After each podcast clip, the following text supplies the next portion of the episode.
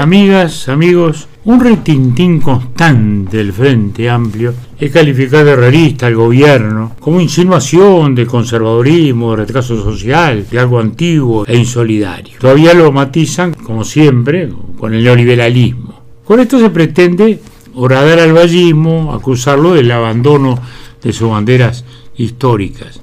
De algún modo también molestar a los blancos wilsonistas. Los hechos nos muestran una cosa totalmente diferente. Una coalición de gobierno que administra el país desde su tradicional Estado, liberal progresista o socialdemócrata o Estado ballista, según usemos la terminología norteamericana, europea o uruguaya.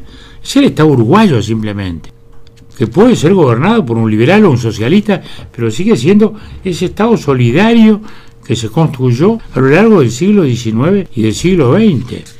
La historia del país nos dice en el 59, cuando el Partido Nacional desplazó el gobierno al Partido Colorado, luego casi un siglo, se proclamó el fin del llamado Estado ballista. Había que desandar la construcción de las empresas públicas, etcétera, etcétera, etcétera. Los hechos pudieron más que la realidad. Y si bien el Partido Nacional puso su impronta en algunas cosas, la liberalización monetaria, por ejemplo, las bases solidaristas del Estado ballista permanecieron incólumes. Cuando llegó el gobierno del Frente Amplio, también se van a sacudir hasta las raíces de los árboles. El pensamiento socialista va a dejar su impronta. No pagamos la deuda externa, rompemos con el fondo, nacionalizamos el comercio exterior, nacionalizamos la banca, etcétera, etcétera, etcétera. Era la prédica histórica la que, con la cual se fundó el Frente en el 71. ¿Qué ocurrió? Nada de eso. Nada de eso. Los eslóganes se derrumbaron gobernó con una gran bonanza internacional, gastó mucho, gastó mal, dejó una crisis educativa y profunda, pero las instituciones básicas ahí se quedaron. Naturalmente, si, si este gobierno fuera un gobierno conservador, podía reducir al mínimo la prioridad social del Estado. Sin embargo, hoy los números oficiales nos dicen que el gasto social es el 81% del gasto público total.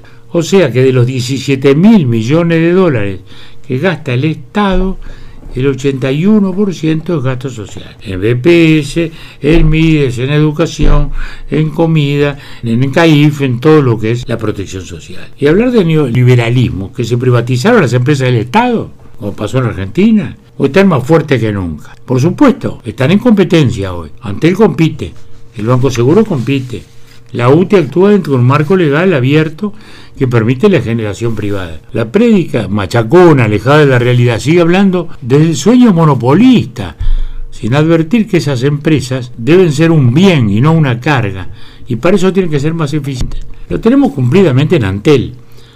Cuando se propuso la portabilidad numérica en la LUC, decían que bueno, el desmantelamiento del Antel y empresa pública. Y fue lo contrario. Se amplió el mercado, hubo más telefonía celular para todos, Antel tiene más clientes y lo más importante, la ciudadanía se benefició con mejores tarifas. Si nos vamos a lo estrictamente social, bueno, la calle Pou es un presidente de origen blanco, pero lo oímos hablar de los asentamientos, de los deudores del banco hipotecario para asistir, del bono crianta, y eso es el viejo realismo del año 30. No, cuando la UTE llega a 140.000 personas con facturas subvencionadas hasta en un 90% en los sectores más débiles o ANCAP a 57.000 personas con garrafas a mitad de precio. ¿No es este el desarrollo de las políticas tradicionales del Estado ballista? Ejemplo rotundo de la dimensión social de gobierno es haber alcanzado la menor tasa histórica de mortalidad infantil.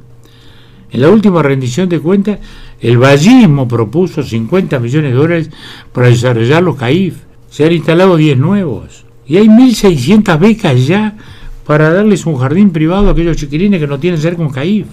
La asignación familiar del plan de equidad alcanza a 400.000 personas. Y ni hablemos de la enseñanza, que ha sido clásica, clásico tema del y del Partido Colorado a lo largo de, los dos siglos, diría, de existencia del país.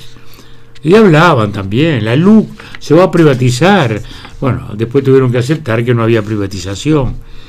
Y hoy estamos dando la batalla para fortalecer esa educación pública, para llevársela a los sectores más necesitados. Si nos vamos a la producción, lo mismo, el Estado ballista modernizado de los últimos años abrió los espacios de vanguardia como hizo siempre, con la industria en su hoy con las zonas francas, hoy con el desarrollo forestal, que está cambiando constantemente este, la estructura del país. Por esa razón, los vallistas nos sentimos cómodos en la coalición que integramos. Lejos de sentirnos traicionados en nuestros ideales, al revés, apreciamos que ellos se han expandido y que partidos que no eran proclives a lo que llamaba Estado vallista, hoy lo aceptan y, y, nos acompañan en su proceso de modernización. ¿Nuestro rol cuál es entonces? Garantizar el desarrollo constante de ese Estado y por lo tanto la sobrevivencia de sus principios sociales con nuevos métodos, porque cambiaron los tiempos. Por eso que decimos, empresa pública siempre compitiendo. ¿La garantizamos de qué? De los pujos conservadores que a veces aparecen y de las visiones anticuadas de un frente amplio que no entiende el cambio civilizatorio en que estamos. Somos entonces garantía tanto de los valores históricos como de la mirada constante hacia el futuro. Hasta la próxima.